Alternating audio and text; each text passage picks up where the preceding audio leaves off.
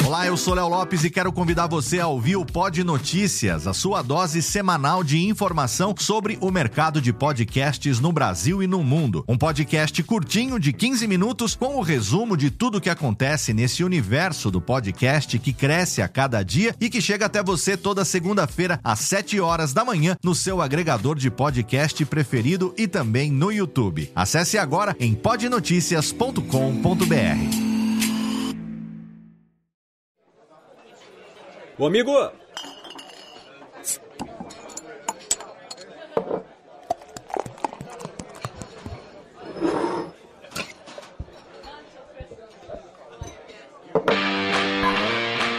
Pegue um copo, abra uma cerveja e fique à vontade.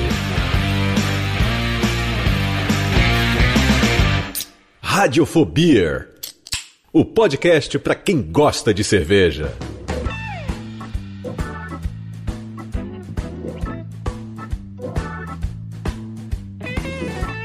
Saudações, ouvinte cervejeiro, ouvinte cervejista. Eu sou Léo Lopes e tá no ar pela Radiofobia Podcast Network. Mais um episódio do seu podcast para quem gosta de cerveja. Mais um episódio do nosso Radiofobia. Sim! Estamos aqui no segundo episódio da nossa série especial chamada Lupulopédia uma série que foi desenhada a quatro mãos pelos donos, pelos proprietários, pelos caras que estão celebrando um ano de esconderijo Juan Caloto, John N. Calote, diretamente Salve, da cervejaria pessoal, Fala, galera. Juan Tá Caloto, que traz um oferecimento. Parabéns, um ano de esconderijo! Vamos esconderijo esse ano. Olha aí. ano? Cara aí, ó, os anões estão empolgadíssimos aqui na gravação. No, Um ano de no esconderijo. dia hein? anterior a essa gravação, Hum, já foi o primeiro dia do aniversário. sim. E estamos aqui em meio a um caos generalizado que foi ontem. Eu imagino. Nossa, imagino. superou todas as expectativas. A gente, depois desse, desse, essa comemoração de um ano de soft open, a gente decidiu não inaugurar e continuar em soft open. Deu muito certo, Exatamente. Só Dá muito trabalho. Eu achei, eu achei muito bom uma notícia que eu vi no Instagram essa semana, não me lembro de quem, dizendo. Depois de um ano de soft open, esconderijo Rocaloto inaugura em São Paulo. Eu ouvi, eu li aquilo e falei, ah, tomar no cu. Tinha que ser os caras mesmo. Deram uma ideia ontem do letreiro. A gente vai colocar um letreiro, né? na- na- na- finalmente. A gente É. pode colocar soft open no, no letreiro também. É, tipo, eh, finalmente inauguramos depois de um ano, né? Cara, Era, normalmente tem, lugar- tem algumas coisas assim, Open Since, e aí tem a data. A gente põe Soft Open Since. Isso, nossa, lindo, lindo, lindo, lindo. Exato. lindo. Vai, vai, é folclórico já, virou. A pergunta que não quer calar é o seguinte: Ô, Técnica, dá uma baixadinha aqui na trilha. Ganharei minha jarra?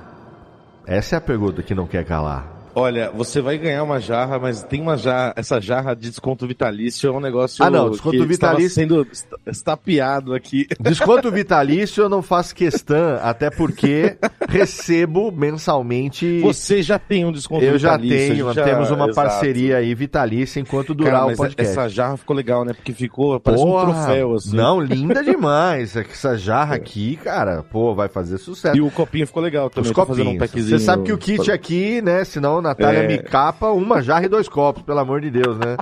Pra gente poder manter aqui. Mas parabéns, meninos, mais uma vez. Um ano de esconderijo Juan Caloto. Valeu, valeu. Sucesso. Galera total se estapeando pelas jarras aqui ontem. É o nosso ponto de encontro. É só não deixa quebrar a minha, pelo amor de Deus, né? É o nosso ponto de encontro em São Paulo, né? Já oficialmente o nosso ponto de encontro em São Paulo. Toda vez que eu vou a São Paulo, tem que dar aquela passadinha aí. Que, né, sempre dura rapidamente, coisa de 3, 4 horas, que a gente fica aí brincando e tal. Então fica pra você também aí que tá em São Paulo, quer ali participar. Não agora, porque já não dá mais o aniversário, esse programa tá sendo publicado depois, mas Gandavos Corner, sempre esqueço o número. É, É, 398. 398. Então, Rua É. Gandavo, 398, Vila Clementines, Muito bom. em São Paulo. Não tem placa, tá? Não tem placa na porta, tá? É só você ir Mas lá. é uma esquina É aconchegante. uma esquina, cara. É uma esquina muito legal. É só você entrar ali e você vai curtir. Tem drinks, tem drinks de estação. Tem um menu agora, meu amigo, agora tem um novo Sandubex, que é o sanduba de é, é, pastrame com o Não, é, lo- é, Lo- é. lombo com, lombo, com- barriga, barriga de porco, né? Ou é lombo, não sei. É, é. Com o kimchi do Giga. É o lombo, Lombo- com bacon. Lombo com barriga. Lombo com barriga com o kimchi do Giga, que nós comemos da Nossa, outra tá vez. Bom, tá bom mesmo. Nós chegamos, eu e Nath de CCXP, direto com a fome monstra. E a minha recomendação é co- comer um desse, um desse sanduíche delicioso com um belo copo de, de suco de tomate chamado Bloody Mary, que é muito bom.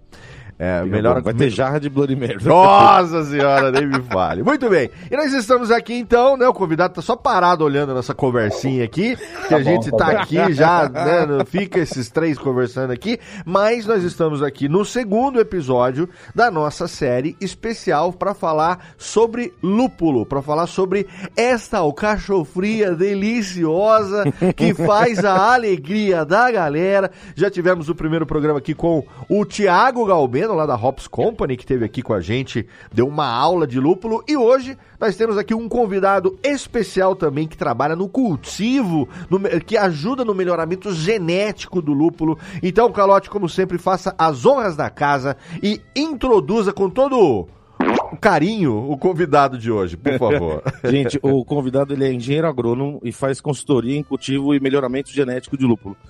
A gente se conheceu lá em Curitibanos, é, no, no- no carnaval né, de 2022, na, na segundo festival de colheita de lúpulo brasileiro. Que Festival legal. latino, não é isso? De, de lúpulo. Pô, foi muito legal, muito legal. E assim, a gente. é, a- aquele meme do- de explodindo a cabeça, assim, rolou várias vezes na, na palestra do nosso querido convidado. Seja muito bem-vindo ao Radiofobia, Renan Furlan.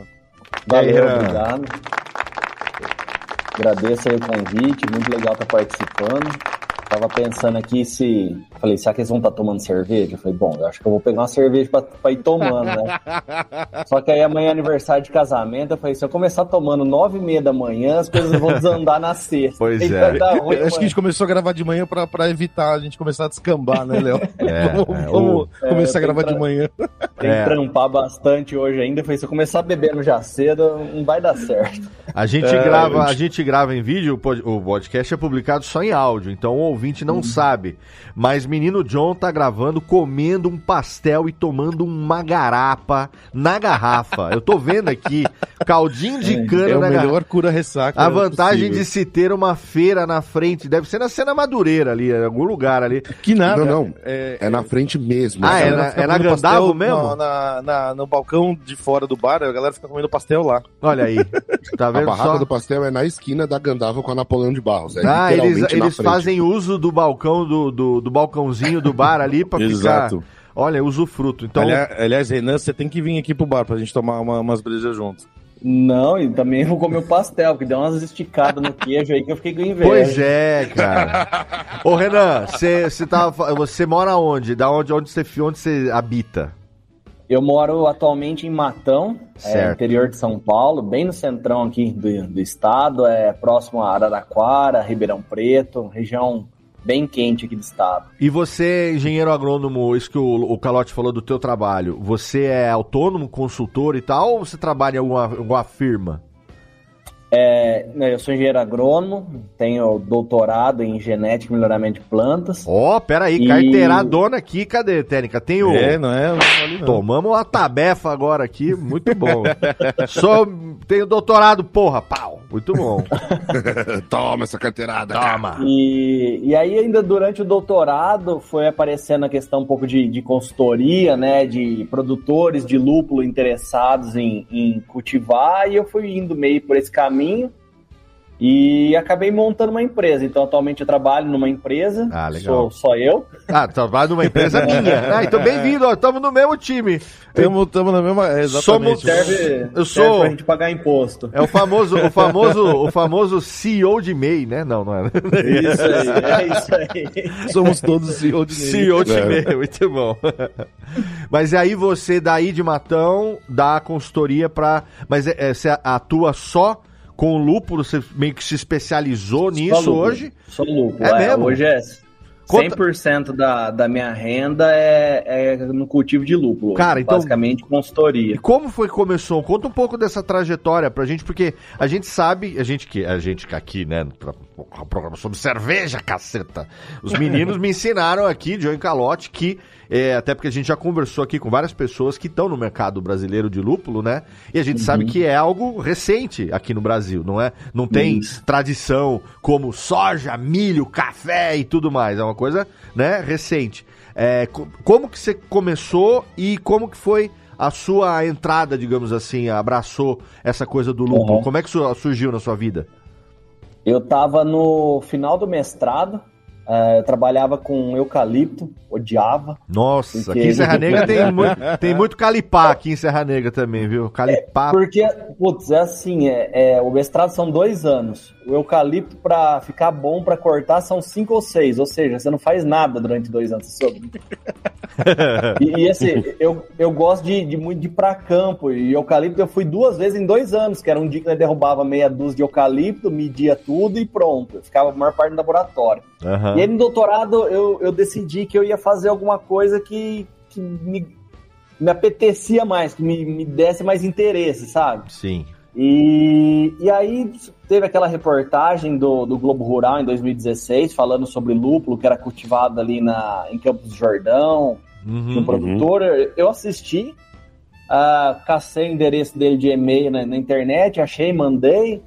É, perguntei se podia visitar, o cara falou que podia. Da, da Entrevilas? Da Entrevilas, Isso, não? da entrevista. Ah, sim, é, é aquele programa, pro- programa que a gente gravou, acho que ano passado, Léo, é, que foi vez. bem legal, falando sobre o Com o Veraldi, com o Rodrigo, né? Rodrigo Veraldi. É, Isso. exato. Isso, Você foi Foi. lá também, não foi? Fui não? lá também, no, foi o meu primeiro rolê de máscara no meio da pandemia.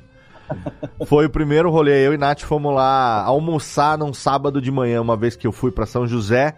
A gente falou assim: ah, vamos dar uma esticadinha ali. esticadinha de três horas pra chegar ali. e foi bem legal lá também. Aí o Veraldi, eu lembro que a gente tava almoçando, ele falou assim: ó. Tá vendo? Tinha umas moitas lá de cima, você viu umas moitas, né? Umas moitas, assim, tipo uns pés de morango. Aí eu falei assim, tá vendo aquilo ali? É tudo lúpulo. Eu falei, nossa, que legal, pequenininho. Ele falou, pequenininho não, tem uns 3 metros cada ripa daquela. Eu falei, caraca! é, ele falou, esses dias a câmera de monitoramento pegou uma onça lá no meio e tal, não sei o que. Enfim, aí é o Rodrigo. E aí você foi bater lá mesmo no Entrevilas, ô Foi, Renan? então, que legal, assim, é, cara. Assim, eu falo pra ele que se não fosse ele, talvez eu não tivesse no lúpulo hoje, porque, tipo, Caraca, tudo que que mudou pra mim foi ele responder um e-mail, que muita gente não, não, Não tá dá nem aí. atenção, Tipo, às é, vezes, receberam é. um e-mail aleatório ali, ele respondeu tal. Cara, a gente tem uma Falou, ó, história pode parecida, só que a minha é com rádio. Se não fosse um e-mail aleatório que o Japa me respondeu em 2005, talvez eu não fosse radialista hoje também. Foi, ar- arrisquei um e-mail, o cara respondeu, mudou minha vida. Ó, o recado, chequem a sua caixa de spam sempre. Sempre. Recomendo, recado, viu? Cuidado com e-mails que vocês mandam achando que não vai ter resposta, porque eles podem estragar a sua vida. Exatamente. Você pode virar cervejeiro, Radialista, genético de lobo, radialista, tudo profissão que paga bem pra caralho. Mas aí, mas aí você fez uma. uma você você já, já, já era formado, já era agrônomo, já trabalhava no meio, né? Isso. Você- E teve a fui- reportagem fui na Globo? Conhecer, né? Teve a reportagem da Globo que falou sobre o cultivo de lúpulo ali naquela Isso. região. E aí, você, mas você, você mandou um e-mail pro, pro Rodrigo, Rodrigo. pá, colou lá e trocou uma ideia com ele pra saber como é que era. Foi, por- porque assim, é, aí eu já tinha meio que passado no doutorado, Tá, só que eu não sabia o que, que eu ia fazer. entendi. Ah, foi bem no, no começo do processo do doutorado, então. Foi, foi. É, foi nessa fase de entre terminar mestrado e você nem termina o mestrado, mas você já presta o doutorado, né? Certo. E aí eu já tinha sido aprovado. E aí fui lá e falei com ele, conversei ao Rodrigo. Tipo, já tinha pesquisado um pouco da cultura, né? Aham. Teve uns meses entre esse e-mail e a visita. É, e aí ele falou, não, ó, é, hoje a, a cultura, tipo, eu passei os direitos dela para Brasil Quirim, então você teria que falar com eles. Eu perguntei se eu poderia trabalhar, porque Hum, até então, o, que, o lúpulo que crescia no Brasil, que foi a primeira informação, era o Mantiqueira, que era o dele lá, né? Isso. Uhum. E aí, pô, ele me pôs em contato com o pessoal da Brasil Quirim na época, o Rubens Matos, não sei se vocês conhecem, que hoje é Não, da não conheço. Produze. pessoalmente não, é. É. Ele, ele era diretor de pesquisa na, na Brasil Quirim, aí eu fui lá visitar eles em Itu, aí a gente chegou a firmar um convênio para eu poder utilizar a, a, a variedade deles, lá, a mantiqueira, no meu doutorado, né? E nesse meio tempo, a, a Brasil Quirim foi vendida para a Heineken, eles pausaram tudo, tipo, na última troca de documentos, os caras pausaram. Nossa. É. Só que nesse meio tempo, eu fui me envolvendo e fui conhecendo. Então, tipo, uh, conheci o Max Rafael, que é um americano que planta lá no. plantava em São Paulo, dentro de um de um quintal em São Paulo. Ele tinha 30 variedades de lúpulo que ele trazia dos Estados Unidos e plantava lá. Caramba. Eu conheço E um aí cara em foi- São Paulo que planta 30 variedades de uma outra planta também em São A E prima, né? A prima. É, A prima, é. ele tem um, A prima. ele tem um quintalzinho ali que só quem sabe sabe, viu? É, e é medicinal também. é medicinal. E- medicinal. Aromática, E aí- aromática. Isso. E aí, é, foi me envolvendo, me envolvendo, aí meio que deu uma zicada quando eu percebi que não, não ia rolar com a, com a Heineken. Só que aí eu fui ver, pô, lá no sul, em Santa Catarina, Rio Grande do Sul, já tinha um pessoal plantando outras coisas, é, fora a mantiqueira, né? Uhum. E aí meio que dei um tiro no, no escuro. Falei, pô, vou. Foi bem no escuro mesmo, porque eu não tinha nenhum orientador. Eu, eu já tinha sido aprovado no doutorado e não tinha orientador, porque a, a- o meu atual do eucalipto não podia me, me, é, ser o meu orientador no, no doutorado com lúpulo. E aí Sim. o outro que podia não podia, que estava cheio, o outro não podia. Aí por fim convenci uma professora que trabalha com plantas aromáticas e medicinais. A gente conseguiu encaixar o lúpulo ali. Aham. Ela já estava para aposentar, não estava muito afim. Ela até ligou no, no Ministério da Agricultura para ver se eles falavam que não podia. Mas aí os caras falaram que É porque podia. não, não, tem, não, não tinha registro, não tinha, tipo, tinha acabado histórico. de sair. É, tinha acabado de ser registrado como uma cultura no país. A, a, a Brasil Quirim tinha feito esse processo. Que legal. então aí ela já foi estava isso? legal. Ela- 2016 para 17, comecei em 2017. Tipo, em 2000 em 2015, é, n- é, não tinha registro não de assim, tinha. eu quero Não. plantar lúpulo dos- na- nas- nos olhos do governo, você fala assim, meu, isso não existe aqui. É, é uma planta ilegal no país. Era uma planta legal. E, e aí, assim, foi dando tudo certo, foi encaixando as coisas. É, a professora topou, gostou bastante da, da cultura, sabe? Ela, ela é. Legal. Quando você convive com ela, assim, é. é- Cara, ó, é, teve uma esses dias, ela cresceu 5 metros em 23 dias. Você tá brincando? 5 metros? 5 metros. Se, se o pessoal entrar no meu Instagram lá da, da empresa, é Lúpulo Tropical, tem um post. Foi tipo dia 13 de, de novembro, caiu granizo. E aí destruiu a plantação. Ela já estava com uns 2 metros. Caiu duas chuvas de granizo seguido. E aí é, a gente teve que podar ela na base. E aí eu voltei depois de um mês. Tinha dado 23, acho que 23, 25 dias, ela já estava com 5 metros. Caramba, Então, é, é- é João é pé de feijão total.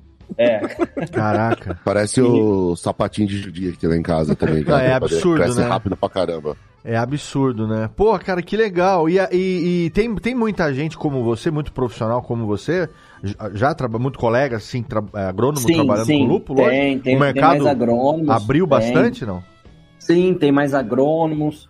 É, a cadeia está se montando ainda, né? Igual a gente disse aí, até 2015, 2016 era uma cultura que nem existia no país legalmente. Uhum. Então hoje tem agrônomos, ah, tem empresas que estão fazendo maquinário, tem empresas montando para ser é, tipo revendedor, comprar de vários produtos, de vários produtores, beneficiar e vender sob a marca dela. Aham. É, tem produtores crescendo. É, é uma cadeia realmente se montando. Tem um movimento mais recente agora, são cervejarias montando suas próprias áreas de lúpulo para ter um pouquinho ali, assim, né? Entra a parte de turismo, de é, atração mesmo, né? aham. Grandes, só as grandes ou, ou, ou cervejarias, é, é, micro cervejarias assim. também estão fazendo esse movimento? Tem micros, a, a se eu não me engano, acho que é, é Burke, né? De Santa Catarina. Burke. Que, que daí eles têm uma propriedade e estão plantando lá também. Isso, é, tipo um hectare. Tem duas ali em Minas que estão plantando também. Ah, tem algumas micro. Assim, é coisa de um hectare no máximo que, que vai te dar. é, não é tanto lúpulo assim, que não vai resolver problema deles, mas. Sim, é, mas vai ser, é, um, é, e é legal para ilustrar também, a galera visitar e ver a planta, né? Sim, sim. E, e fazer uma cerveja comemorativa especial com o lúpulo lá de Isso. lá. Isso. É, é legal esse processo mesmo. Não, e eu lembro quando a gente se conheceu lá em Curitibanos, é, uma coisa que caiu uma ficha para mim que eu achei muito louco, que é o, foi na, na, durante o evento que foi anunciado que o estado de Santa Catarina tinha regulamentado, feito os procedimentos para poder ter crédito rural para cultivo de lúpulo. Porque até então, todo. Isso em outros estados também, né? É, até então, para você plantar lúpulo, você, é, é, você precisava correr um risco tremendo e assim, só investimento próprio, não tinha nenhuma outra ferramenta que, que todos os outros cultivos. Para você plantar batata, você tem, tem o, o crédito rural, Sim. você vai plantar qualquer coisa. Daí chega no lúpulo, o, o banco ia falar, meu, não sei o que é isso, não, não, não é liberado o crédito, né? É, é. Não, era bem isso. É, isso ainda é uma fase, assim, por exemplo, Santa Catarina e Rio de Janeiro, acho que tem isso. O estado de São Paulo começou agora esse processo para fazer, chama zoneamento climático, que aí você você mapeia as regiões de risco. Então, naquelas regiões de risco, o banco não vai te dar nem o financiamento e você não vai conseguir um seguro de plantação. o seguro é tipo, puta, é, pegou fogo, entendeu? Você não vai produzir nada naquele ano, então o seguro cobre, é. né? E o Estado de São Paulo agora está fazendo isso. E, e, era exatamente isso. As áreas de, de lúpulo, hoje no Brasil, basicamente aí, vamos por 95%, é, foram produtores que pegaram dinheiro próprio, né? É, investiram e estão com esse risco de não ter seguro, de, de poder perder. É realmente uma, uma aposta na cultura.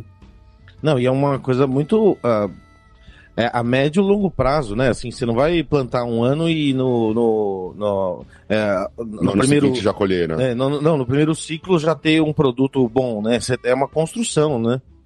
Sim, é, a gente tem até no, na primeira safra, assim, uh, lúpulos bem legais. Não são todos que entregam uma qualidade é, excelente no, no, na primeira safra, mas alguns entregam. Por exemplo, o, qual que se destaca aqui no Brasil? O Comet. Uhum. O, o Comet de primeira safra, na maior parte das fazendas aí, te entrega um alfa de 11, 12% e, e óleos de 2,5%, sabe? Pô, é muito bom, 2,5% é, de óleo. O, o, traduzindo para a galera assim, Isso, ouvintes, assim, faz o, aí. O, o alfa ácido que pensando no, no, no, que uh, vai gerar amargor, sabor para cerveja, uhum. o, o, é, um, é um índice assim uh, dos altos, né? Tipo, Sim. mais de 10 é um índice. Mais de 10 normalmente é alto. É um índice alto. E de óleo também, assim, lúpulos aromáticos muito bons, tem, tem um, um e meio, dois. É, é, é os que, é tem muito, é, os que tem muito, muito tem três, três e pouco, assim. Certo. Quando você pega uma safra de citra muito aromática, vai ter, pode chegar a três. É, esses lúpulos mais aromáticos, tipo, lá, Galaxy. Você, e se, Renan, você falou quanto, tipo, de, de, de, que um Comet nacional consegue chegar?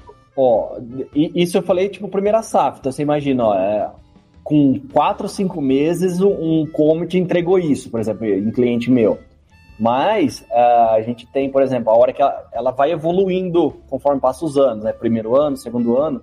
A gente já teve em questão de, de alfa, uh, 15, já teve Zeus com 16, 17 de alfa. Caramba!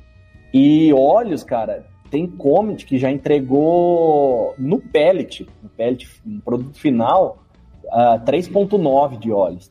Nossa, é muito alto isso, né? isso muito é demais, é, isso é demais. É. Mas isso... É até difícil de peletizar, porque é muito óleo. Ô, ô Renan, essa é uma característica que o, o, o lúpulo ele acaba ganhando por causa do, do, do terroir aqui e tal. É, é, é uhum. Ele não seria. Porque eu tô vendo os meninos falando que é alto, alto, alto assim. Uhum. O que dá a impressão para mim é que originalmente ele não seria desse valor e por ser plantado aqui ele acaba se evoluindo, evoluindo dessa maneira. Não, ou não, não. Tem, tem muito a ver com a, a questão de escala ainda. Ah. Porque lá fora os caras têm que secar, tipo, é, colher, secar, tudo toneladas e toneladas, né? Entendi. Aqui a gente ainda trabalha nessa questão de quilos. Então, por exemplo, a secagem aqui no Brasil a gente faz aí a 40 graus Celsius. Então, praticamente não volatiliza nada do, dos óleos. A gente não perde ah, quase nada. Entendi, entendi. Já lá, eles têm milhares de toneladas para secar, então os caras precisam secar 60, 70 graus. Uh, outra coisa, é um blend de fazendas, né? Junta um monte de fazenda, então tem qualidades diferentes. E aí vai sempre tendendo a uma média, né? Ah, Por tá. isso que, que a variação é, do, do lúpulo que vem lá de fora é muito menor do que a que a gente encontra aqui. Porque, por exemplo, aqui ainda é muito. A fazenda tem a safra dela. Então é tudo aquilo que ela colheu ali. E num, numa safra, por exemplo, safra de primavera-verão, ah, um monte de chuva e tempo quente. A safra de outono-inverno, é, mas tempo frio e seco. Então isso vai refletir no resultado final. Uhum. E aí, como você não está misturando um monte de lúpulo um monte de lugar, tem essas diferenças. Dentro da própria fazenda, numa safra ele te entrega de um jeito, na outra safra ele vai te entregar de outro. Entendi. Alguns veem isso como benefício, outros veem isso como uma dificuldade. Exato, e... a galera antes falava assim: ah, putz, eu não vou ter consistência, isso é um problema, né? Para uhum. atender, por exemplo, a grande indústria. Mas é, é, isso é ouro para quem está buscando uma, uma, uma coisa singular, assim, uma coisa é, específica. É, Você pode começar a ter, o que é maravilhoso, que nem no, no mundo do vinho, as IPAs safradas, assim. Então você vai fazer uma cerveja que eu falei IPA porque é uma cerveja que traz muito lúpulo, né? Uhum. Mas você pode fazer uma cerveja safrada. Então você fala assim: olha, vou fazer uma cerveja com lúpulo nacional, verão, é, primavera, verão 2023. Depois vou fazer outono, inverno 2020, 2023. E aí você vai fazendo essas mudanças, uhum. né, da, das safras. Hoje, quando a gente compra lúpulo, a gente já fica de olho na safra, porque muitas vezes você vai usar lúpulo que é 2022, 2021, que tá estocado. E aí, pra, se você vai usar para amargor, por exemplo, não, tem, não é um grande problema. Se você vai usar um lúpulo que está mais antigo para aroma, ele já, já vai ser mais um problema. Mesmo uhum. com a atmosfera de nitrogênio, é, ficando refrigerado, ele já vai dar outras características que não são tão desejadas numa cerveja tão fresca, né? Mas daí a gente pensa assim, a gente, já, a gente já faz, né? Que até no programa anterior a gente falou com o Thiago, ele estava explicando sobre as, as, as, fazendas específicas. Ah, vamos pegar o lúpulo uhum. dessa fazenda só, daquela. A gente já trabalha uh, com, com isso, com lúpulo americano e canadense, uhum. é, da neozelandês, e daí você fala assim, cara, que tesão conseguir fazer isso, daqui, isso né? com o lúpulo brasileiro, né? Léo, é, outra e... coisa que você perguntou, desculpa, Renan, outra coisa que você perguntou é assim, a nossa surpresa é porque existe, existe um, um mito muito grande, hum. e o Renan vai ajudar a gente a, a entender isso daí, que é que lúpulo no Brasil não dá, não, não cresce. Eu sempre mais, ouvi falar isso, que lúpulo era coisa de país frio e tal. A gente, eu mesmo já reproduzi muito isso, então porque escutava isso e falava, não vai rolar aqui no Brasil, ou se é, rolar vai demorar muito. É a tal. mesma lenda que falar que é, IPA é antibiótico, né?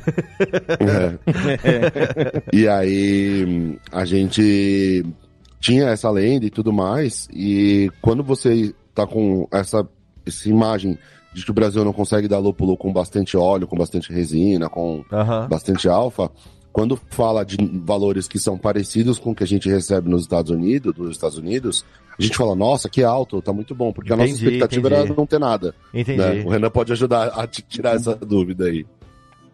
É, assim, é, tem, são vários pontos, né? A, a maioria das pessoas é, acham isso mesmo de o lúpulo não cresce no Brasil porque não tem frio.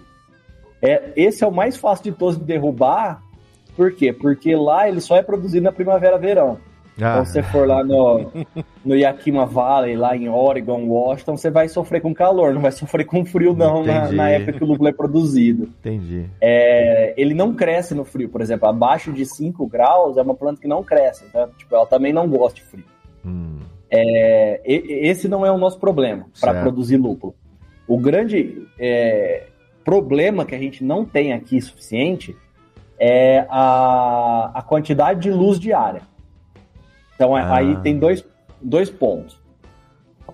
É, quando eu comecei a estudar, é, falava que comecei a pegar literatura, então você pega primeiro aquelas literaturas mais é, tipo guias de cultivo, essas coisas, né? Uhum. E aí as, as, informações são menos técnicas, né? São muito, tem até de achismo ou de experiência prática, né? Uhum. E falava, ó, o lúpulo para o lúpulo, vamos pegar duas regiões aí, Yakima Valley e Hallertau, são as duas maiores regiões produtoras de lúpulo no mundo. São 16 e 17 horas de luz por dia na primavera-verão.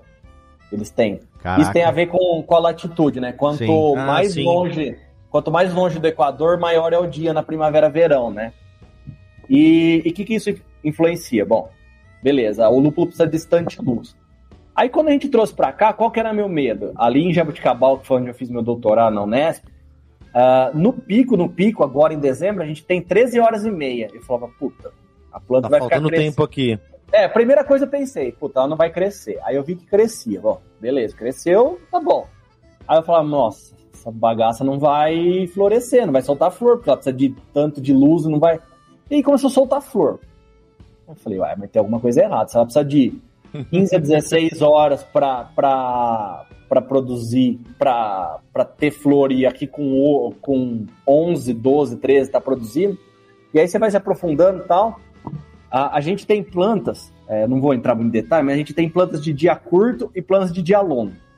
Plantas de dia longo são essas que precisam de 14, 15, 16 horas de, de luz para florescer. Já plantas de dia curto, com 8, 9 horas ela floresce. E o lúpulo é uma planta de dia curto. Então, tipo, uh, a gente não tem um Já frio. achava errado, então, na realidade. Uhum. Achava é. que era de dia longo. Então, dia por longo. exemplo, o frio, que é o impeditivo, a gente não tem. Então, ponto positivo Brasil. É, ela precisa de 8 horas para florescer. A gente tem mais que isso. Ponto positivo. Uhum. Só que aonde que está o problema? Qual que é a diferença dessas 13 horas que eu tinha para as 15, 16, 17 horas que eles têm lá? A planta, uh, ela, o estímulo dela para florescer é quando o dia começa a encurtar. Então, 21 de dezembro a gente tem o solstício de verão, uhum. que é o dia mais longo do ano, e depois vai encolhendo. É quando a planta tem o estímulo para começar a soltar flor. Certo. Ela, o dia começa a encolher, ela sente que ela precisa se reproduzir. Aqui, como a gente Cara, já tem 11 doido. horas, a hora que ela tá crescendo, ela já fala: opa, o dia tá curto, deixa eu soltar a flor. E aí o que acontece? Uma planta que lá fora produz, uh, vamos pôr número, 1 quilo de, de pellet por planta, aqui no Brasil, na, em condição natural, ela vai produzir, pegando um exemplo aqui do interior de São Paulo, vai produzir 30 gramas. Caraca. Nossa. Entendeu? É. É aí que, que tá... o, a quantidade de produto final que, que você vai conseguir de lúpulo pelletizado é bem menor. Tipo, ela floresce, só que ela floresce menos. É, basicamente assim, ela é um cipó, a planta é um cipó, ela vai crescendo pra, na, na vertical e uh, imagina o cipó tem aqueles pares de folhas, né? Uhum, a cada uhum. 10, 15 centímetros tem um par de folha. Quando ela tem luz suficiente, ela solta um braço, nesse, em cima desse par de folha, ela solta um braço. Nesse braço vão sair, tipo, 20 flores. Certo. Quando ela não tem luz suficiente, ela solta uma flor em vez do braço. Então, onde você teria dois braços com 20 flores cada um, ah, você tem duas flores só. Entendi. Entendi. Caralho. E aí, a diferença. Pode falar. Ah, uma dúvida. Sempre falavam que a quantidade de resina, de óleo que tinha também ia ser pouco aqui. E o que os, os números que você falou não são, né? Não. É... Tem, tem, assim, muitos mitos, né? Inclusive lá fora, não só no Brasil, mas tem, tem muitos mitos lá fora, que é... isso tem bastante, até artigo científico falando, que o lúpulo precisa do frio para ter qualidade. Hum. Isso. E aí tem um, tem um artigo da, da Nature de 2017, eu acho, 2018, alguma coisa assim, que o cara ele, tem umas câmeras que eles controlam tudo. Então, temperatura, umidade, luz. Uhum. É tipo como se fosse um container que você controla tudo que tem lá dentro. E o cara tirou quatro safras no ano, tirou quatro safras, controlando tudo. É, e, e, e, assim, com luz, bastante luz, pouca luz, com frio, pouco frio, frio, pouco frio, temperatura constante. Para qualidade, não tem diferença nenhuma o frio. O frio é é, o frio não importa em qualidade nem em, em produtividade. Ele, ele é irrelevante para o lúpulo. Ele, é, ele é, é uma trava, na verdade, para o lúpulo, porque o lúpulo não cresce no frio. Uhum. A questão da qualidade está onde? Isso a gente tem um pouco de culpa quando começou a cultivar aqui no Brasil. Uh, o lúpulo, ele, você precisa acertar o ponto de colheita. Vamos, vamos, eu sempre uso o exemplo do Comet, porque é o mais plantado, mas vou pegar o Cascade. Vamos pegar um Cascade uh, ah, 7 de alfa-ácido, 6, vai, 6 de alfa-ácido e 1,5 de óleos. No ponto é, ótimo de colheita. Uhum. Se você colher depois, esses teores vão estar menores e com cheiro de alho, cebola. Uhum. E se você colher antes, o alfa, por exemplo, tá 3, o teor de óleo tá 0,6, sabe? Isso foi, a gente aconteceu muito aqui no Brasil. A, Nossa, a gente é, é, é, o momento exato. A gente colheu antes ou depois? É basicamente uma semana para colher a, a, tudo aquilo ali de uma vez. Da, da, da, mesma variedade, sabe? Para não. Óbvio que, tipo, você vai colher 80%, vai estar tá no ponto ideal. 10 vai estar tá passando, 10 vai estar tá chegando ainda, porque tem diferença de crescimento às vezes. Mas o ideal é que você precisa colher tudo naquele ponto ali. E depois disso, é, o, a secagem. Por exemplo, a, a gente teve a CCK, sei lá, no micro-ondas, não vai sobrar nada, vai oxidar tudo. É, CCK a 70, 80 graus, vai volatilizar um monte de coisa. É, depois peletização. Uh, só o, o, o material verde, só Sim. A, a, e, e, e, por exemplo, che, che, chegar em 10% de umidade, porque aí você consegue armazenar, é, seja peletizado ou não, uh, mas com qualidade. O que, que, acontecia muito? O pessoal embalava verde ou um pouco seco e colocava numa geladeira. Puta, aquilo lá é igual você guardar alface muito tempo na geladeira. Ela vira um. Uhum. vai estragando, é normal. Um filezinho delicioso. Isso, então, aqueles anos ali de uh, 16, 17, até mesmo 18, teve muito desses problemas. E o pessoal é, é, é, culpa muito do produtor que, tipo, ah, ficava empolgado, tem meu lúpulo e saía, não fazia uma análise, não, não, não sabia o que estava plantando muitas vezes. E de muito cervejeiro que saiu pegando também sem usar o que estava usando, né? É, sem saber o que estava usando. Então, Daí que veio o mito de, ah, o lúpulo brasileiro tem notas de alho e cebola. É, é. é lúpulo velho, é lúpulo passado. Então, hoje, por exemplo, assim, é, eu, quem tiver ouvindo, tiver interesse. O lúpulo velho, o lúpulo velho, uma semana e meia, às vezes. o lúpulo que ficou. Ele pode ele, ele pode estar 100% fresco, porque ele acabou de ser colhido, só que ele estava velho no campo. Então não. É o lúpulo colheita tardia. É, é pra usar na, nas belgas lá. E, e aí, é, então assim, quem tem interesse, é, tem a Prolup, que é a Associação dos Produtores, eles podem indicar produtores que têm qualidade. Mas assim, hoje, os produtores mais sérios fazem análise é, do lúpulo, acho que até vocês conversaram com o pessoal que faz análise ali de Campinas, né? Sim, sim. É, a Calamazu, que é uma empresa, tipo, os caras entregam uh, hoje, a gente consegue alfa, beta e óleos. O alfa a gente consegue detalhado, tipo, com mulona, adimulona e etc. Os óleos a gente vê em teores de merceno, muleno, até tipo geraniol, alfa tudo, tudo. É, a análise é completa. Então, uh, na, acho que na época a gente até conversou, eu falei para vocês mandarem o, os lúpulos de vocês, né, para fazer. Porque o que está na etiqueta né? é o que foi analisado lá atrás, lá na, na, na produção. É, e, e, muitas vezes nem é a análise, né? Às vezes é média de safra, né? Média Exato, histórica. É. Então tem essa variação climática, é natural. A, essa... gente recebe bastante. É assim, o, quando vem lúpulo. Lúpulo de, de grande fornecedor de lúpulo, né? Que é aquele lúpulo já mais commodity, tipo, vem, sei lá, uhum. o, o Citra da, uhum. da Barras. Veio de um uhum. monte de fazenda e é aquela coisa mais homogeneizada, né? Sim. E que também é bom para manter padrão, quando a gente quer ter consistência. Quando a gente recebe os lúpulos das fazendas específicas, ele já vem com uma análise muito mais sim, detalhada, detalhada é. de óleos essenciais, de tióis, de tudo, sim. Então, assim, hoje aqui no Brasil, uh, os produtores, acho que basicamente todos que estão comercializando fazem essas análises, eles entregam os resultados. Você é, recebe questão de umidade, como tá, e, e, faz análise no produto final, né? Faz no pellet, no caso. Sim, não só no, no, É que nem quando você contrata a internet 300 é, giga e daí você vê o, o, o contador depois e fala assim, tá vindo 10 giga aqui. É. É, é fazer o teste no, no, no, final, no produto acabado, no pellet, dá essa coisa assim, não, eu tô te entregando isso, isso mesmo, né? Isso, é. E, e aí, assim, uh, pô, a gente tem lúpulos muito bons aí. O que, que a gente não tem no Brasil hoje? A gente não tem Citra, a gente não tem Galaxy, a gente não tem é, Mosaic. Por quê? Porque são patenteadas e de exclusividade, né? A gente é, tem as, que... as, as, as, liberadas, né? As liberadas. Domínio isso. público. Isso, é. é das mais comuns, né?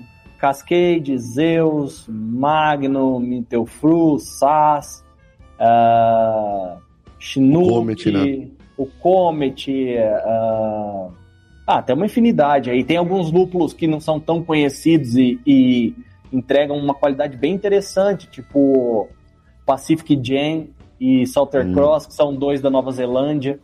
Que, que puta, é, tem uns aromas bem diferentes. Ah, e eles, eles são liberados? Eles não são patenteados, esses? Esses não, esses a gente tem. É, Até aquele... Não foi patenteado porque caiu a patente já? Porque cultivado há Alguns tempo? casos, sim. Alguns casos a patente já caiu e outros casos são institutos públicos, tipo as Embrapas ah. dos outros países que desenvolvem e aí são livres, né? Legal. O... E tem uma coisa interessante que, assim, os desses patenteados são super procurados, né? Então você fala assim, poxa, tem um... É, que nem falou, Galaxy, o Citra e tudo mais, Strata, é, estrelinha da, da vez, Não, né? qual que é o, o, o Zapa? O Zapa, é verdade. Sempre tem é, o do ano o que aparece, né? E aí, o... mas por exemplo, a gente já usou em duas cervejas nossas que a gente usou lúpulos é, safrados de, de fazendas específicas, com terroir mais específico, que também por serem fazendas pequenas, vão plantar essas, essas variedades de lúpulo mais que são liberadas, né? Lá dos Estados Unidos. Cara, o Comet canadense é um negócio animal, assim. Totalmente um, diferente um do Comet de uma fazenda, é. eu esqueci o nome.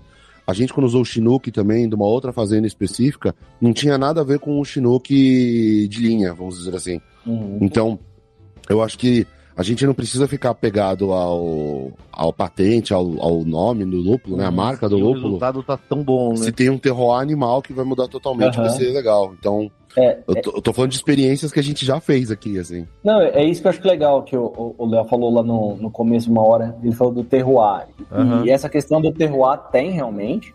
É, o solo, o clima, a, a, microbiota do solo, a região, tudo influencia no, no resultado final.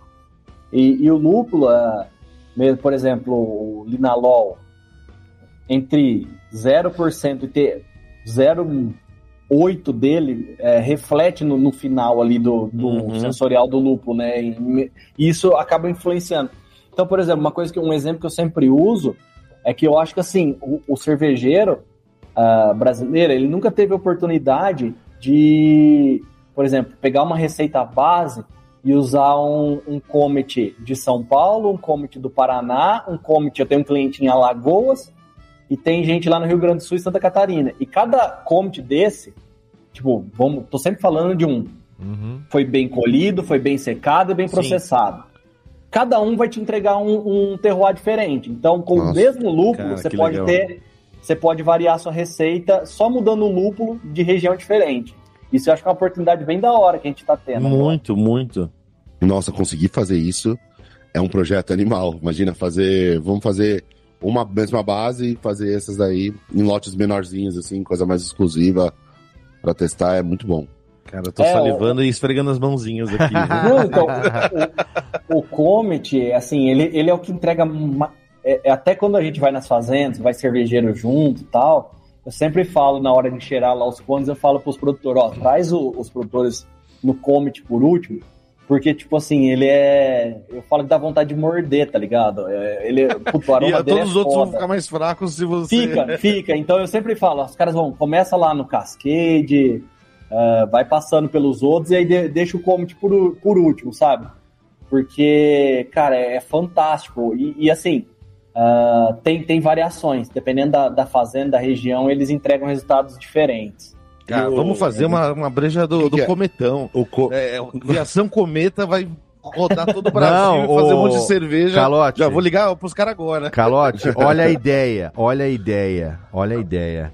O Juan Caloto viu um cometa no céu.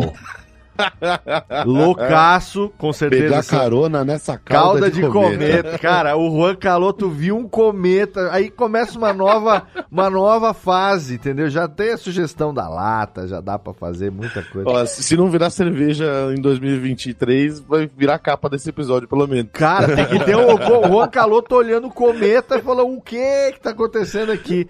Ô, Renan, mas o Comet dá, dá essa esse tipo de resultado aqui, porque ele se, foi das variedades a que mais se adaptou bem aqui para o solo brasileiro?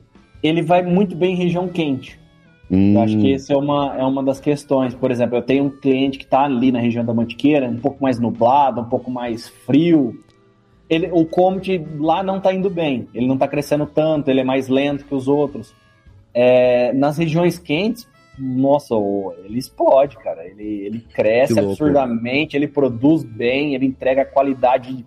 Tipo, ó, tem, tem alguns produtores em 120 dias, plantou a muda e colheu. Com 100 140 já tava com o pellet pronto. 140 Caramba. Não, 130. E o... e o resto do ano, o que acontece? A área fica, tipo, só para preparação ou a galera Não, consegue plantar de... outra coisa? Depende da, da região. Ela é perene, né? Então, tipo, você plantou ali uma vez, ela vai ficar 10 anos ali no lugar. A planta, ah, tá. ela rebrota. E aí, é aí que entra o frio, porque quando, quando tá frio, regiões, então, vamos pegar aqui mesmo no Brasil, Santa Catarina, podou ali, a colheita normalmente é em fevereiro, março. Colheu ela em março, ela vai entrar em dormência e vai ficar até a primavera. Aqui em São Paulo, cara, a gente corta, dá 15 dias, tá tendo que enrolar ela no, no barbante de novo pra ela subir, sabe? Então por isso que a gente tira mais de uma safra no ano, coisa que nenhum hum. lugar no mundo faz. Ah, você não sabia. Dá para tirar mais de uma safra, então? Dá, Cara, dá. Olha, olha aí, isso, aí, a gente vai chegar num ponto muito bom. É, eu não, eu não, não comentei, mas tipo, como que a gente corrigiu aquele problema do tanto de luz que eu falei? Ah, a, gente sim. Não tá, ah. a gente não tá produzindo 30 gramas por planta, a gente tá produzindo 300, 400. Uhum. Ainda é, não chegou no 1 quilo, mas tá, tá não, não é. E assim, a gente nem tem planta tão velha ainda para ver se a gente consegue chegar nesse 1 quilo, né? Entendi. É, mas assim, é, lá é o ambiente natural dela, né? Ela tem 16 horas de luz, então são 16 certo. horas fazendo fotossíntese, né? Perfeito. É, é, é outra coisa. Aqui a gente consegue dar 16 horas de luz é, com luz artificial, lâmpada, holofote. Então hoje vocês ah. verem área de lúpulo aí, é quase um espetáculo, porque a noite é toda iluminada. É um campo que de futebol, de, de, de, de pá, pá, pá, de holofote. E compensa, compensa você ter. Ó, oh, o lúpulo é lá... tão foda que tem holofotes sobre ele. Aquela coisa compensa... de cinema. Você ter, tipo, um espaço para ter célula fotovoltaica para para para carregar baterias e usar durante o, o, a noite, por exemplo, para ter mais horas, comercialmente falando, você já tem essa informação? Não, tem, tem várias áreas que estão montando o, o, o, sistema fotovoltaico, né? É, é que uma das coisas que normalmente era rural, o quilowatt é um pouco mais barato também. Ele é, hum, ele é mais barato. Às vezes não compensa cidade. fazer toda essa estrutura só puxar. É, mas aí, por exemplo, você vai ter a, a bomba de, de irrigação, que é para o lúpulo é irrigado. Você vai ter depois o maquinário para beneficiar ele. Então o pessoal está começando a colocar porque eu gasto de energia em outras coisas, não só das lâmpadas, assim. Hum. Porque elas ficam ligadas aí em torno de 5 a 6 meses no ano, três, umas 4 horas por dia, mais ou menos. Então não é tanto e, assim, mas. E a luz hoje está muito mais eficiente, né? Você usa LED, essas coisas. São, e... são tudo LED, é. É, vocês é, escolhem o comprimento de onda específico ou é, ou é um LED geral? Não, assim? a gente usa um LED branco normalmente, mas já tem empresa, já tem empresa é, desenvolvendo, já tem desenvolvido na verdade holofotes com comprimento de onda específico para lúpulo. Ah, que louco, então, caraca. É bem aquela coisa que você falou da cadeia, é, é uma cadeia que tá assim são muitas frentes né para você uhum. é, é, conseguir ter uma, uma, essa estrutura assim bem montada são muito loucos é muito da hora ô Renan hoje a gente tá Oi, ah, pode, falar. falar não não pode falar não eu ia falar assim hoje a gente tá numa fase assim da cadeia uhum. é, as cervejarias querem um, um, um volume maior para conseguir pôr por exemplo uma cerveja de linha com lúpulo nacional e o produtor é, quer quer plantar mais para ter em cerveja de linha. Só que a cervejaria ainda não garante a compra e o produtor não quer se arriscar. Então, tipo, fica naquela. Um dos dois vai ter que dar um passo, sabe? Uhum. E no caso, os produtores estão arriscando mais, investindo, aumentando áreas, né? Legal. É, esperando que o mercado vai. E tá crescendo, na verdade. Tá, tá sendo cada vez melhor absorvido no nacional. Cara, que legal. Oh, eu queria perguntar sobre melhoramento genético que é uma coisa que aqui no Brasil eh, se faz, bom, no mundo inteiro, né, se faz muito para adaptar determinada, determinado cultivo e, tem uhum. razões X, tem por, por, conta de defesa de praga, uma, enfim, tem tudo que se pode fazer para melhorar geneticamente a, aquilo uhum. com o objetivo de ter, óbvio, uma, uma colheita melhor, uma produção melhor. Tem um mistério do, do. Só uma aspas aqui. O mistério do melhoramento genético que me assombra é o seguinte: se limão Tahiti não tem semente, da onde vem o limoeiro? Esse é um mistério dos mil é, e, e, aquela uva Thompson sem, sem semente, é... fala, caramba. Da onde que vem? Tem um estoque infinito é filha de... de quem? Entendeu? Agora isso... Isso aí é o homem brincando de Deus, cara. Exatamente. Colocada essa idiotice aqui, para não perder a minha, a minha deixa de ser idiota mais uma vez, a minha pergunta é, vocês já começaram, a engenharia já começou a trabalhar melhoramento genético de lúpulo aqui no Brasil? E se sim, é, em, em que aspecto? Para melhorar o que especificamente? Uh, bom, ah, tem, tem, tem, várias coisas. Por exemplo, limão, lima, laranja, essas coisas normalmente são feitas em base de, de estaquia. Então, o que, que é estaquia? Você pega, tipo, um pedaço de uma planta com um pedaço de outra e a raiz de outra. E você uhum. transforma tudo numa planta só dá, dá, dá resultado diferente. Chama a Frank uva, Planta, Frank Planta chama. É isso. e, e a uva, no caso, se eu não me engano, é aplicação de hormônio. Eles aplicam um hormônio que impede a formação de semente. Ó! Oh. Tem alguns que... Ô, John, toma cuidado. Se quiser ter filho, tem que tomar cuidado com essa uva aí. Hein? Não, não tem problema, não. não. É hormônio, hormônio natural, que a própria Gente, planta produz. Vai tirar a sua semente, um... John. Quando... Não, não tem problema, eu não quero ter filho mesmo. oh... Eu como uva, por isso que eu como uva pra caceta.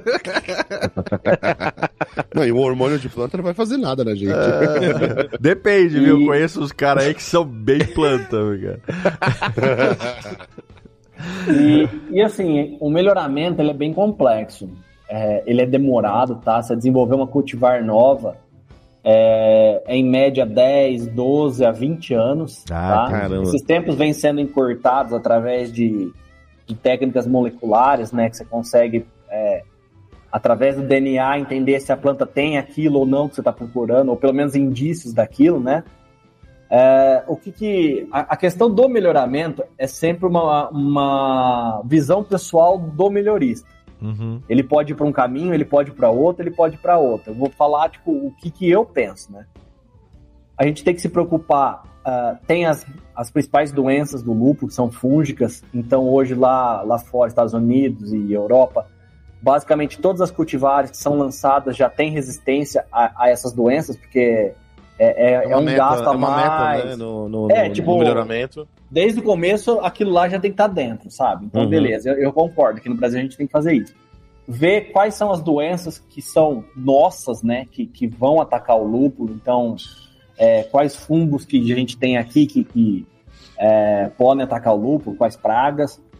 E, esse é um caminho e sempre tem que estar tá ali. É, produtividade, todo melhorista sempre busca produtividade e a qualidade. E aí a qualidade, é, eu me inspiro muito no, no programa de melhoramento que foi feito na Nova Zelândia. Certo. É, eles partiram desde o início para plantas aromáticas. Eles queriam lúpulos aromáticos. Uhum. Agora que eles estão indo mais para um caminho de, de lúpulos é, de uso duplo, né? Ah, mas continuam aromáticos. Uh, e, e, eu acho que esse que é o caminho no Brasil. Eu acho que Lúpulo de amargor, não, não, vejo, acho que não faz diferença nenhuma. Você vai precisar de um volume. É, a Alemanha basicamente planta amargor e não sei se, se é viável, sabe? Talvez alguma coisa ou outra, mas eu acho que o caminho é ter coisa diferente. É, pensar para onde está indo o mercado cervejeiro. O melhorista tem que sempre pensar qual que pode ser o problema ou qual que é a tendência, sabe? Ele tem que estar sempre atento a isso. E, e, eu acho que no Brasil, o que eu vejo lá de fora, é os lúpulos sempre lançados com é, aromas bem peculiares, né? Então, vocês falaram do Strata, né? Strata é o do, de cannabis, não é? É. Uhum. Isso. Uh, tem um outro que foi lançado esses dias, eu não vou lembrar o nome agora, mas eu não consegui achar nem no Google que de acho de se aquilo era uma, o aroma que ele trazia, não sabia se era uma flor, se era uma fruta, era, puta, era um black, sei lá o que que chamava o negócio, eu falava, que de acho que é esse, sabe? E aí eu, eu A referência que... de aroma que, que trazia era... Sim, é, é, não, não, você não consegue, né? E aí eu acho que assim, é, é o melhoramento vai abrir portas pra gente futuramente exportar o lúpulo. Por isso que eu falo, o exemplo que eu acho que a gente devia A Nova Zelândia é, é, foda. É, é o exemplo, é o exemplo.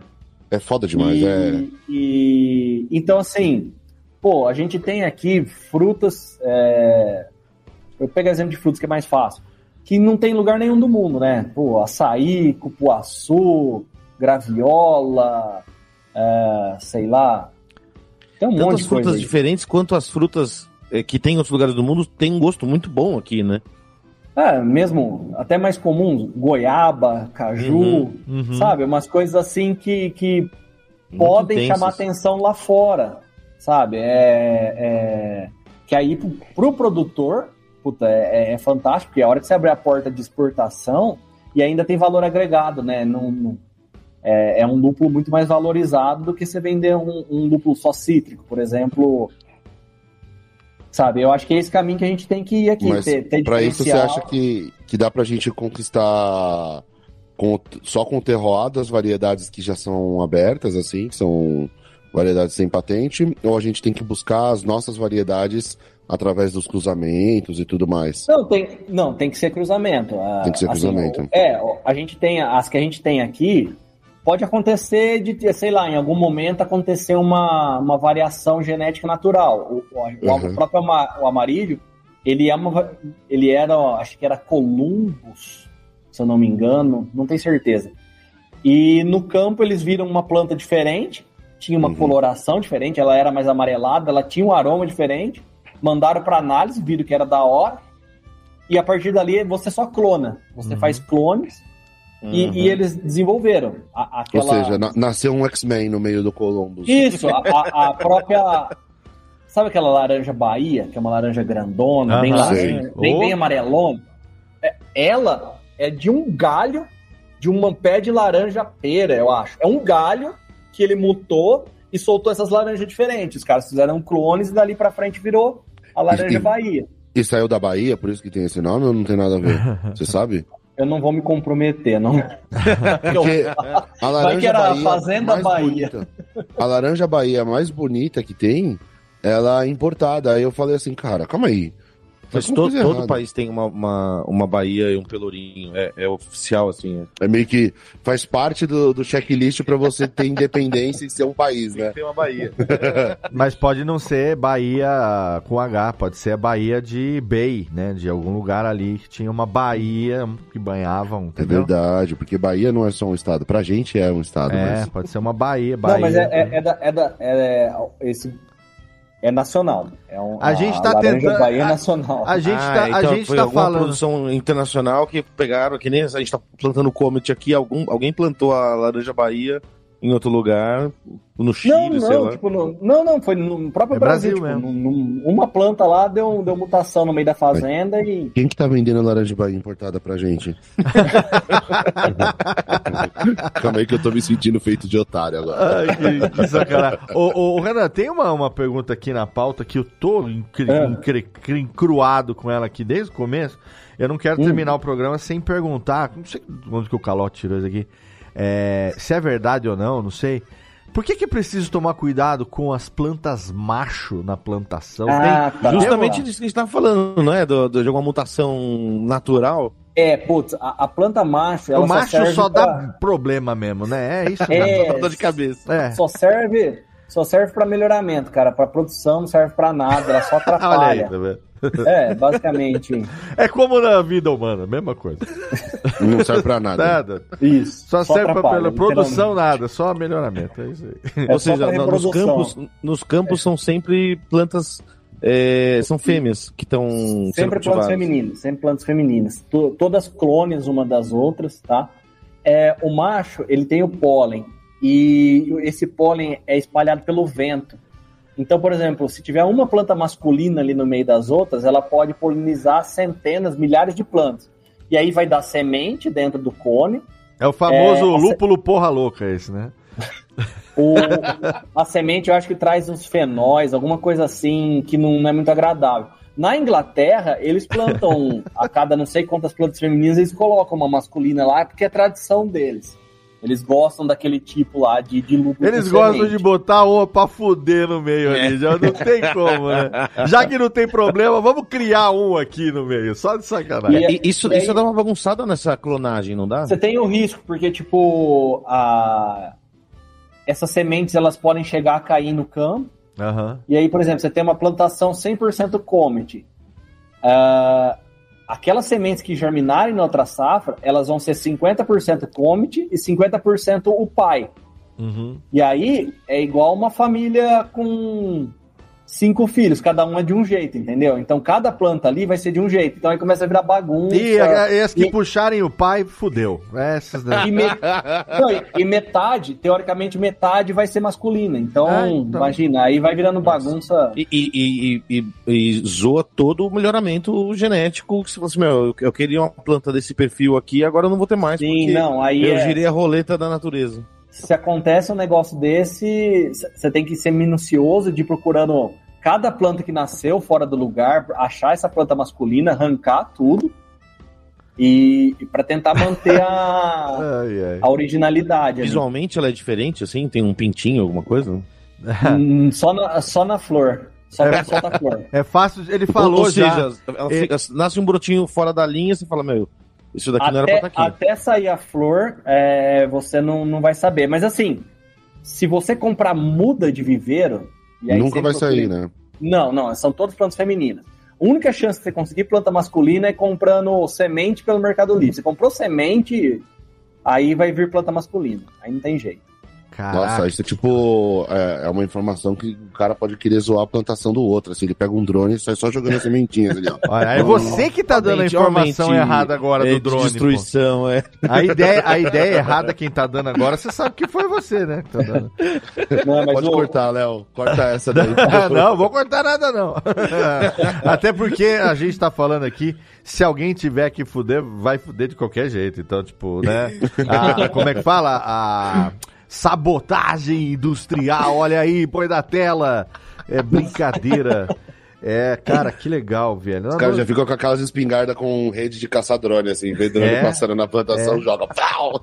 Exato. Agora, antes da gente encerrar aqui, Renan, eu queria perguntar com relação a futuro, né? Como é que como é que, que qual, qual a perspectiva desse mercado? É, se você já tem tipo perspectiva de crescimento e tal, e porque a gente sabe que está em ascendência, né? uhum. né? Sim, ó, hoje a gente tem aí em torno de uns 100, 100 150 produtores de lúpulo em várias escalas. Uhum. A gente estima, oficialmente, no último levantamento, acho que deu em torno de 60 hectares, é, mas deve ter próximo a 100, então a gente já deve estar entregando aí, uh, vamos lá, em umas 30 toneladas de lúpulo esse ano, essa safra agora, Caraca, em março. Caramba!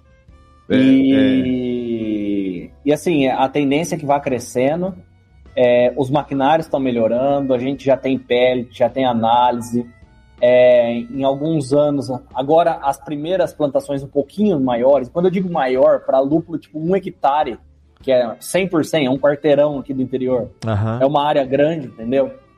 É, essas áreas estão começando a chegar em terceiro ano, quarto ano agora, então agora que a, a a tendência é que estabilize a, a qualidade, ela começa sempre a entregar alfa e óleo bem próximo toda a safra, com pequenas variações. É, a secar, a, os processos estão se tornando cada vez mais industriais. Isso é, vai entregando uma uniformidade, uma homogeneidade melhor, né? Mas ainda Esse continua... processo de secagem e peletização é muito delicado, né, para o lúpulo, assim, para por causa de gente... temperatura, por causa de temperatura e tempo, por exemplo, o uh, que, que faz o lúpulo estragar? Uh, calor, luz e oxigênio, ou seja, tudo. Uhum. ou seja, Brasil. É. Então, assim, é, você não pode perder muito tempo depois que colheu para secar, depois que secou, embalar. Aí depois que você embalou e acondicionou em câmara fria, você pode vir peletizando com, com mais calma. Você só tem que é, secar para ele perder essa umidade e aí acondiciona em câmara fria, que aí já, já é mais tranquilo. Uh, um fato legal é que, apesar das escalas estarem crescendo, os produtores continuam se preocupando com essa questão da secagem. Então, todo mundo buscando 40, 50 graus ali para manter essa qualidade, que é o diferencial que a gente tem hoje, né? E, e assim, uh, putz, o, é, um, é um mercado que eu acho que, assim como o de cerveja artesanal no Brasil, só tende a crescer. A gente vê lá fora o potencial que tem, né? E eu acho que os dois vão caminhando juntos aí. É. Tem gente que me pergunta às vezes, ah, você acha que um dia a gente pode é, suprir a demanda de, de lúpulo? Ah, espaço para a gente plantar lúpulo suficiente? Tem. Uhum. Mas assim, o lúpulo tem essa característica de ter variedades diferentes. A gente nunca vai ter as patenteadas lá de fora. A gente sempre vai ter que comprar. Sim. E outra, eu acho que o mercado, por exemplo, ano passado a gente importou acho que 4.700 toneladas de lúpulo, o Brasil importou. Caraca. Pô, eu, eu acho que esse ano vamos importar 5 e vai consumir as 30 toneladas nacional, sabe? Então vai ser 5.030. É. E ano que vem vai ser 5.000 100, sabe? Tipo, eu acho que o Nacional ele vai sempre agregar, ele não vai arrancar espaço do lado de Sim, fora. Não. Menos... E, mirando, e mirando a Nova Zelândia, é, é, você vai ter uma produção que não vai suprir, que nem você falou, todo, uhum. a, toda a demanda, só que ela vai ser desejada, ela vai ter valor agregado sim, bom. Não é que eu vou comprar sim. lúpulo nacional porque ele é mais barato, eu vou comprar lúpulo nacional porque ele é foda, né? Sim, e, e eu é, acho que lúpulos... assim, se em algum momento a gente começar a, a incomodar lá fora, de acontecer isso, ó, puta, o Brasil tá começando, comprando menos lúpulo ano a ano porque tá plantando mais lá. Ah, a parte Haas e Hopsteiner vem aqui e começa a comprar fazenda, começa a comprar. que é o que eles fazem em todos os países. Sim. Uhum. Então... E, a... e os lúpulos neozelandeses são disputados a tapa. Você precisa sim, comprar sim. antes e tudo mais. E é, são caríssimos, são os mais caros. Sim, que, os mais desejados. Que é o que, que a gente tem que seguir aqui, porque, é, por exemplo, eu acho que é o Mosaic. Acho que o Mosaic, a patente dele já caiu. Ele já é liberado para plantar. Só que, por exemplo, as empresas mantêm as fazendas sob contrato, então, tipo, não escapa, sabe? Uhum. É, tá então, tá amarrado, né? É, tá amarrado. Então, assim, em algum momento vai escapar. O Citra, acho que é 2028. Uhum. Tipo, em algum momento vai escapar e vai chegar no Brasil. E, e, e é totalmente legal uh, depois que a patente caiu, sabe? Uhum. É... A patente cai por conta de quê? De tempo? 20 anos. Ah, a patente tá. vale 20 anos. Entendi. Só que assim, a patente vale 20 anos, a marca é, é indefinida. É, Registrada. É, sem, é, por exemplo, uhum. o Citra, ele é a marca registrada. A patente dele chama, acho que é HBC 369. Você vai poder usar o lúpulo, mas não vai poder usar o nome Citra. Cê, cê, é, mas aí eu falei, isso aí eu vou escrever Citra com S aqui no Brasil. Cidra, Cidra, é a Cidra. é ou vão por Y no lugar do I, e, e aí já é outra marca. É né? a Cidra então... com S. A gente, em vez de comprar champanhe agora, Natal, tá chegando aí Natal, Ano Novo, vai comprar aquela Cidra com S, que é de maçã. É, né? é isso aí. Então... É. Então, assim, é, é, só que assim, é impressionante, pô, porque não, é, é, raro você ver um mercado, uma cultura nascendo num país que é agrícola, como o Brasil, sabe? Sim, sim. E, e, e pode ser que no futuro, às vezes, a gente até incomode lá fora, sabe? É, eu mas lindo. eu acho que eu acho é que é um gostoso mercado incomodar. É bom, é bom. é bom. É, eu acho que é um mercado que só vai crescer em todos os sentidos, sabe? É, que legal, cara. Vai crescer na produção aqui, vai crescer futuramente em exportação e, e o mercado de lúpulo, eu acho que lá eles já estão meio travados. Então acho que o Brasil pode ser uma nova fronteira para não só para a gente, mas para as próprias empresas lá virem plantar as patenteadas deles aqui, sabe? Eu tirei Cara, uma foto na, da, na sua palestra é, de um slide que, tá no meu celular para eu ver daqui a 5 anos, depois daqui a 10 anos. Que hum. você tava falando, eu acho, uhum. eu acho que são essas datas, assim, ah, a gente vai ter perspectiva assim de a, daqui a 5 anos a gente vai ter uma, uma, uma variedade, uma varietal brasileiro de lúpulo. Uhum. E daqui a uns 10 anos, é, cervejarias em outros lugares do mundo vão estar tá comprando nosso lúpulo, porque a nossa produção desse, desses varietais vão estar tá, Chama atenção. É, é, chamando atenção. É isso mesmo? É, Cara, cinco eu... anos para ter um, um, um lúpulo é, brazuca mesmo? Sim, sim. Eu acho que, que em cinco anos a gente vai ter os primeiros, né? É, vão começar a sair os primeiros aí. Talvez não seja um, um, um Nelson salvando a vida, mas a própria, você pega a, a Nova Zelândia, os primeiros que eles lançaram, eles chamavam, eles, por exemplo, eles pegaram o, o e o, e o, acho que é Tetnanger, acho que é, é para cruzamento foram as bases dele, né? Os primeiros que eles lançaram, eles chamavam pelo mesmo nome, Mittelfru Nova Zelândia, NZ. Uhum. Então, tipo assim, os primeiros que eles lançaram lá para os produtores lá cultivarem e tal, eram bem básicos, né? Esses que, que a gente tem hoje foram vindo com o tempo. Então é, é o caminho natural. Caraca, que excelente. Olha, segundo episódio da nossa Lupulopédia não poderia ser mais rico. Cada vez eu aprendo mais. Muito legal, muito legal. E confirmei ainda mais que macho é escroto em qualquer espécie. Isso aí não tem dúvida Só nenhuma. Dá dor de cabeça. Exatamente, e que o brasileiro vem para incomodar. São as lições de hoje. Não, nada, muito pelo contrário. Cara, que legal, Renan. Brigadaço. Ó, vamos, Valeu. cadê, Técnica? To toca o... Cadê? Ó, que fenomenal esse programa Lupulopédia crescendo, hein, meninos? Segundo volume da nossa Lupulopédia com o nosso amigo Renan Furlan. Renan, obrigado demais aí pelo, pelo convite, por participar aqui com a gente. É, não sei se você tem ainda espaço aí na sua carta de clientes para receber novos. Então, ó, quem quiser entrar em contato com você, deixa aí seu site, LinkedIn, rede social, G, é, GPS não é, como é que eu ia falar? É Trim, Teletrim, sei lá, o, se você tiver... Nossa. Que, é, eu usei. Deixa o page, passa seu page. Eu vou, qualquer dia eu vou contar a história aqui do dia que eu tive a chance entre escolher entre um celular e um pager e eu escolhi o pager. É, ah, conta pra gente, Renan, deixa os contatos. É, mas faz tempo já isso, foi há três anos. É, mas o, conta, conta pra, pra nós aí, Renan, contatos, quem quiser te conhecer melhor aí, contratar você pra ajudar a ensinar que lúpulo macho só enche o saco. Deixa aí, por favor, o espaço é seu, irmão. Uh, agradeço o convite, tá, pessoal? Obrigadão, valeu pelo papo aí. É sempre bom estar tá participando, falando sobre lúpulo. Pessoal, conheci no evento, foi muito show de bola lá. A gente precisa se encontrar em mais eventos assim, né? É verdade. Porra. E Saudade. quem quiser entrar em contato aí, então a gente atua na, na área de consultoria é, de produção de lúpulo é, em todo o Brasil, tá? Tem clientes aí em vários estados. É, joga Renan Furlan, mas principalmente Lúpulo Tropical. Tem site, tem Instagram, Facebook, LinkedIn. E lá vai ter meus contatos, tá? É, lupulotropical.com.br ou Lúpulo Tropical no Instagram vai aparecer. Beleza, pessoal? Agradeço Excelente. Aí. Lúpulo Tropical lúpulotropical.com.br. Que bela, que bela o domínio, hein? Bela URL. Lúpulo Tropical em breve. O logomarca nova, que, com aquele, como é que é? O Marcos Pasquim sem camisa, né? É, o, é a marca. É o do, Cubana Lúpulo. Cubana Lúpulo, é, o, é, é, é, o, é o símbolo do, da Tropicaliente do Brasil. Não, pelo. Graças gente, a Deus nunca pensei nisso. Não, não, não, não. É só da nossa mente doentia. Acabou de pensar.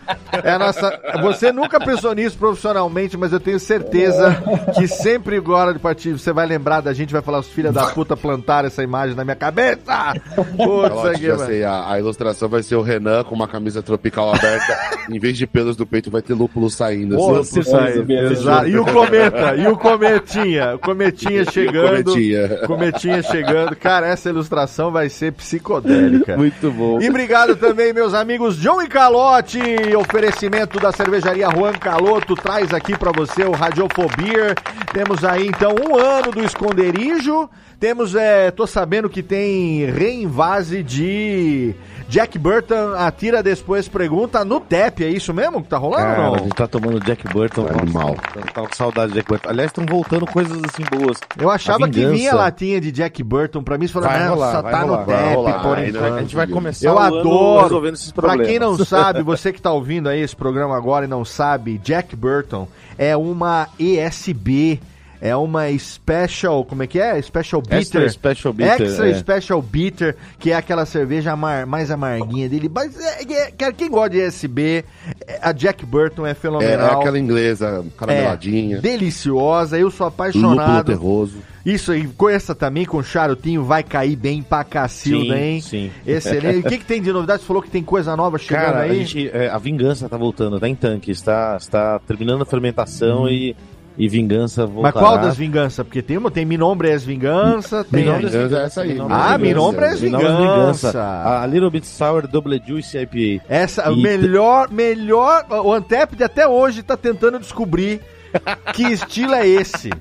A Little Bit Sour Double Juicy IPA. É um estilo que. Você vê, Renan? Só no Brasil tem e Vai sair uma, uma, breja também que é. A, a gente fez em, em homenagem aqui ao esconderijo, a galera que que trabalha aqui e todas as pessoas bêbadas que, que frequentam essa pocilga. Eu, se eu é, fosse que você... cerveja é Donde los procurados se encontram. Ah, olha aí, que excelente, que excelente. Donde los procurados se encontram. Melhor título, melhor título. E ó, eu recomendo, se você aí compra as latas da Juan Caloto, né, no, no Brasil todo aí, você toma as latinhas da Juan Caloto e você não passa pelo menos cinco minutinhos ali lendo tudo que está em volta da latinha. Aprendendo portunhol. Não, aprendendo portunhol e lendo. o Esperanto do século XXI. Cara, você está perdendo uma das melhores coisas, além da ilustração. Primeiramente, obviamente, o, o líquido que está dentro da latinha, a ilustração que é fenomenal, mas os os easter eggs, os detalhes do portunhol na latinha ali. Olha, inclusive, né? É divertido fazer. Inclusive, é, tem um cofre lá no, no esconderijo Juan Caloto, cujo segredo está à vista de todo mundo e só quem, quem viu. Numa lata. Na, é, numa lata específica tem o segredo é. do cofre. E assim, já teve promoção de a pessoa ir lá e com aquele segredo abrir o cofre e ter um brindem lá dentro. E a cilada do cofre sem código, então Exato. às vezes é uma cilada mesmo, às vezes é. não tinha nada. Exato, mas o mas código. tinha uma coisa legal. Mas o foda é que o código funcionava, é isso, entendeu? Então é, é, é, o, é o, a, a gamificação da cerveja. É, Outro dia a gente esqueceu o código do cofre e a gente teve que buscar na fonte onde a gente anotou. É. Excelente, foi ver na lata, falar o código é Exato. É. Excelente. Então, ó, se você quiser mais uma vez, cervejaria Juan Caloto, arroba Juan Caloto no Instagram, segue lá. Também segue o arroba esconderijo.juancaloto para você saber tudo sobre este local de, de, de bandidos e bandoleiros que está comemorando um ano de Soft Open. valeu, valeu. que venham mais 20 anos de Soft Open. Exatamente, que venha muito, muito mais. Mais uma vez, obrigado, Renan Furlan, pela participação. Obrigado. E obrigado a você aí, querido ouvinte, você que acompanha o nosso belo podcast. Para quem gosta de cerveja, arroba Radiofobir também no Instagram, lá não deixa de seguir. E todos os episódios você ouve em radiofobia.com.br barra podcast. Vai lá para você poder continuar ouvindo. Se você for dirigir, não beba. Se você for beber, cara, chama nós. Feliz Ano Novo, Feliz Natal, é o último do ano. Exato, exato. Aê, nós, Natal, 2023, tamo junto. Um Isso abraço aí. na boca e tchau. Valeu. Beijo do gordo.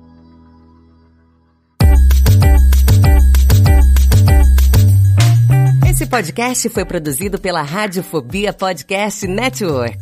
Acesse radiofobia.com.br barra podcast para conhecer e ouvir todos os nossos programas ou assine no seu agregador de podcast preferido. Esperamos você no próximo episódio.